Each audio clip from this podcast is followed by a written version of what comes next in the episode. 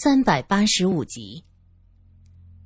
虽然大家都清楚，睡在帐篷里是合衣而眠，而且是三个人在一个帐篷。罗隐说话呼出的热气喷在苏三的耳朵上，声音又是那么小，那么暧昧，苏三的脸立刻就红了。万幸现在是晚上，没人看到他脸红。苏三蚊子一般的嗯了一声，将古龙水塞给汉斯，扭身急忙钻进了自己的帐篷。林小姐拿出两件皮袄，走到呆呆的握着古龙水的汉斯面前，她说道：“老家，喷几下，这可是给你们的小公主用的。”汉斯急忙喷了几下，接着低声问林小姐：“进罗的和我的苏人说了什么？”你听见了吗？林小姐学着他的样子耸肩，嗯，你都听不到，我怎么能听到啊？说着，抱着皮袄也走进了帐篷。汉斯无奈的一摊手，哎，我的小公主马上就给拐走了，心疼啊！罗隐穿上皮袄，坐在火堆边，旺堆他们已经都进了自己搭建的帐篷。瞬间，这儿安静下了，就只有罗隐和那几匹还在啃着草的马。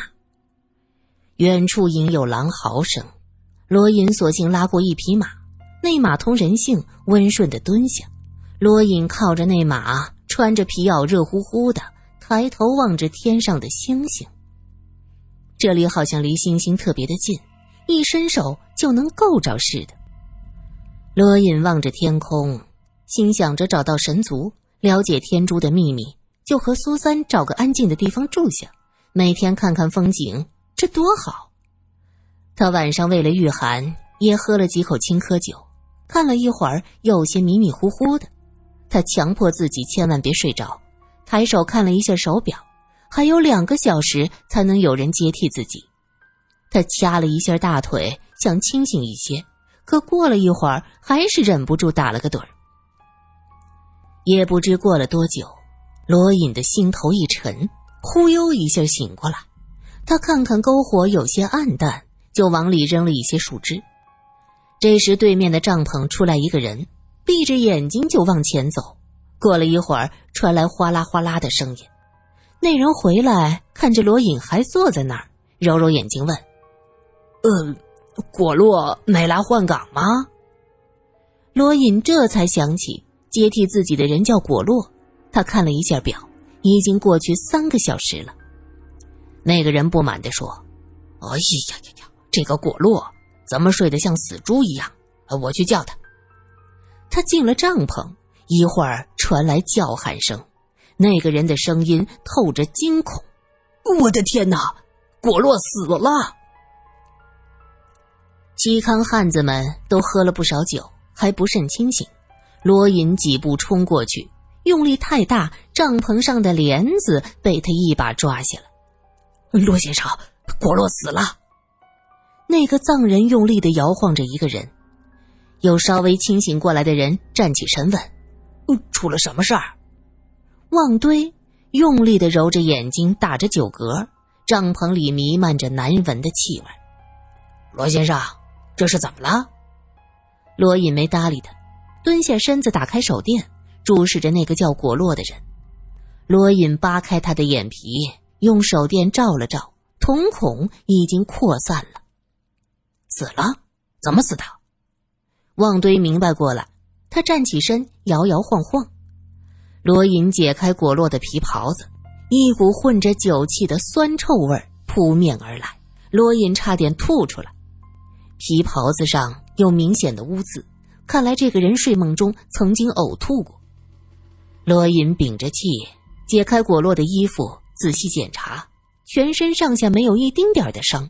他是怎么死的？喝酒喝死的？罗隐捏开死者的嘴巴，呜，好臭啊！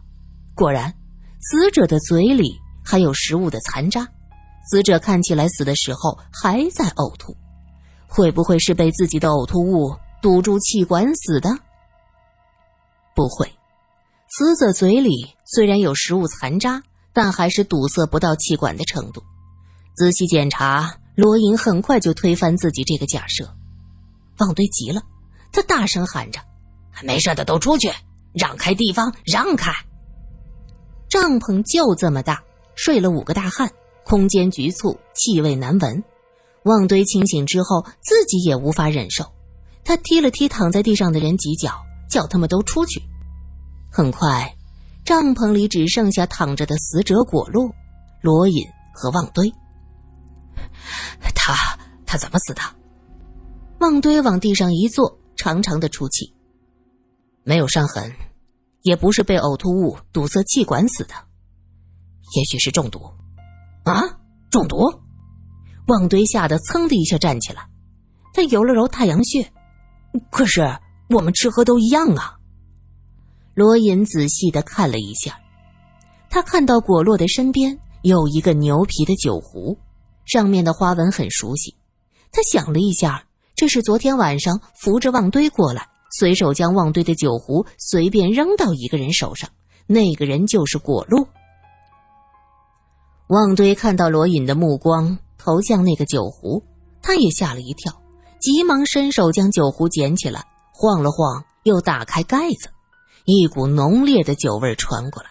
旺堆问：“是这里的多？不会吧？”这是我的酒壶，那我不是？佛爷保佑我，我可不想死！旺堆将酒壶一扔，转身就向外跑。外面传来干呕声，他怕自己中毒，跑出去抠嗓子去了。这边喧哗起来，苏三和林小姐披着皮袄走出来。发生什么事了？苏三问。国洛死了。哎，怎么会这样？我们和一个死人在一起这么久，一个西康人回答。林小姐和苏三走到帐外，罗隐说：“你们不要进来，这里空气不好，味道难闻。”门帘已经被扯下来，一股让人作呕的气味传过来。苏三站住脚问：“他是怎么死的？”目前不知道，初步怀疑是中毒。网队过来，跟我一起把他抬出去。旺堆在一边弯腰干呕，脸红脖子粗，连连摆手：“不行，我要死了！哎，你别找我！你要是中毒，早就死了。赶紧过来！”旺堆很不情愿的走进去，和罗隐一起把果洛的尸体抬出来。嗯 好臭啊！苏三用力的摆手，想将这浑浊的空气挥散开去。身上没有伤。罗隐将死者的衣服系上。苏三蹲下身子，皱了皱眉。哇，这酒味这么大，有没有可能是喝酒喝死的？口中有呕吐物，可是不会致命，没这么严重。可恨这里没有法医，也没有仪器，否则只要分析一下呕吐物就可以。罗隐攥着拳头，心里很是不甘。旺堆气恼的拎着酒壶，用力的晃了一下，他说道。我们吃喝都是一样的，要是中毒，我们怎么没事儿？哦，对了，还有林小姐，这个酒壶你也喝了呀？林小姐说：“我只喝了一小口，也许喝的少，没到毒发的时候。”她说这话的时候声音很轻，可是那几条齐康汉子本来是一直盯着这边的，听到林小姐的话，奋力的用力挖着喉咙，暗夜中。这种声音很瘆人。没事的，这酒我也喝了。罗隐的话等于给众人服了一颗安心丸。现场没喝这个酒的就只有苏三、Hans 和教授。想到 Hans 和教授，罗隐看向苏三：“怎么，他们俩怎么这么安静？”是啊，外面这么吵，他们怎么一点动静也没有？苏三也意识到这回事儿，突然间打了个冷战。恩斯和教授的帐篷悄无声息。苏三和罗隐走到门前，苏三就开始发抖，他不敢掀开帘子去看。是的，苏三恨当年被遗弃，他不想和教授说话，可是毕竟曾经的记忆是不能彻底抹去的。罗隐拍了拍苏三的胳膊，示意他不要担心。他猛地掀开帘子。帐篷里没有一丁点儿的气息，苏三几乎要瘫倒在地上。罗隐举着手电扫了一圈，汉斯和教授都躺在地上一动不动的。罗隐走进去，探探汉斯的鼻息，一点动静都没有。他这时才觉得有些慌乱，急忙去摸教授的颈动脉，很安静，可是他的脖梗处是有温度的。他们死了吗？苏三声音发颤。罗隐站起身，摇了摇头。我也不清楚，他们的状况有些古怪。苏三不管不顾的走进来，蹲下身子，借着手电光检查躺在毡子里的教授，是很古怪，没有气息，可身体却是温的，不像是死了，可睡着了也得有鼻息呀。苏三颓然的坐在地上，心里说不出是什么滋味。这是死了吗？真的死了？我的爸爸。他是我亲生父亲。苏三抬手捂住眼睛，罗隐也蹲下来，轻轻的搂着他的肩膀，柔声说道：“别委屈自己，想哭就哭吧。”苏三伏在罗颖怀中，眼睛发热。我不能哭。苏三用力的擦了一下眼睛。他们没有死，试试，试试别的办法。别的办法，罗隐想了想，干脆用力的掐了汉斯的胳膊一把。突然间，汉斯哇的一声跳起来，他惊恐的喊着：“怎么了？怎么了？”苏三的心里像是有什么东西突然落下去，细细碎碎的，某个角落有种如释重负的感觉。汉斯没事，那教授也该没事儿，但是不该是对他没有任何感觉吗？苏三站在那儿，看到黑子摇摇晃晃的站起来，揉着眼睛问：“哎呦，发生什么事儿了？”罗隐看看他，又看着躺在那儿依旧一动不动的教授：“你们这什么情况？睡觉啊？”黑子依旧笑嘻嘻的，一副完全不明白状况的样子。睡觉？怎么一点声音都没有？呵呵，我们又不打呼，怎么会有声音？哎，你们不睡觉，跑这儿做什么？手电的光柱只能照见眼前一小块地方，周围是浓浓的黑暗。高鼻深目的汉斯看上去有些阴森，躺在毡子上的教授则像是融入了黑夜中，悄无声息。帐篷里的寂静和屋外的喧嚣形成鲜明的对比。这种场景有种说不出的诡异。罗隐蹲下身，把手放到教授的鼻子前，还是没有任何的气息。汉斯蹲下去，指着教授说：“他睡觉就是这样，悄无声息的，像个死人。我拍他一下就能醒。”说着，用力的拍了教授一下，教授腾的一下直直的坐起来。罗隐拿着手电照到他脸上，发现他的眼睛是闭着的。罗隐刚要探身看清楚，教授突然睁开眼睛，他看着罗隐：“发生什么事了？你在睡觉？嗯，睡觉。没听到动静？”教授茫然的摇头：“我该听到吗？”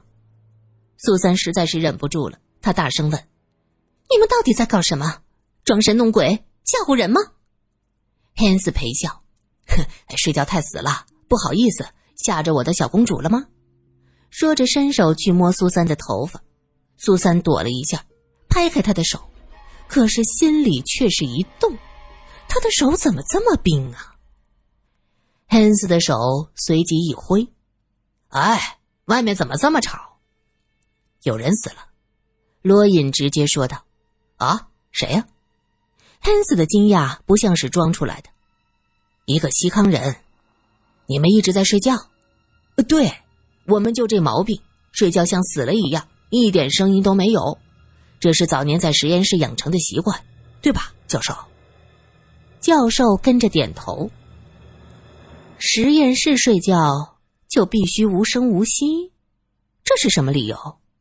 苏三转身就走，天色喊道：“小公主，没吓着你吧？”苏三没搭理他。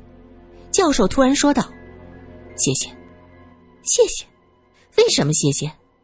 苏三猛地转过身来，鼻子酸酸的。为什么说谢谢？我根本就没有关心你，你是死是活和我有什么关系？在我的心里，你已经死了十多年了。他说到这儿，连忙低下头去，担心眼角的泪水会掉下来。是的，他刚才进来的时候看到一片寂静，整个人都懵掉了。经历过这么多事，看过太多的凶案现场，他从来没有像刚才这样脑子里嗡的一下一片空白，接着是千言万语涌上心头，喉咙里满满的，却什么也说不出来。他只想蹲下身去确认。满心都在想着，这不是真的，他不会死，不会死。遗弃我这么多年，怎么能一见面就死了？在知道教授没事后，苏三开始是一块大石头落了地，如释重负，接着有种被戏耍的恼怒。你们是故意布局吓我，让我关心你吗？苏三越想越生气，转身就走。呃，罗。人是怎么死的？汉斯问。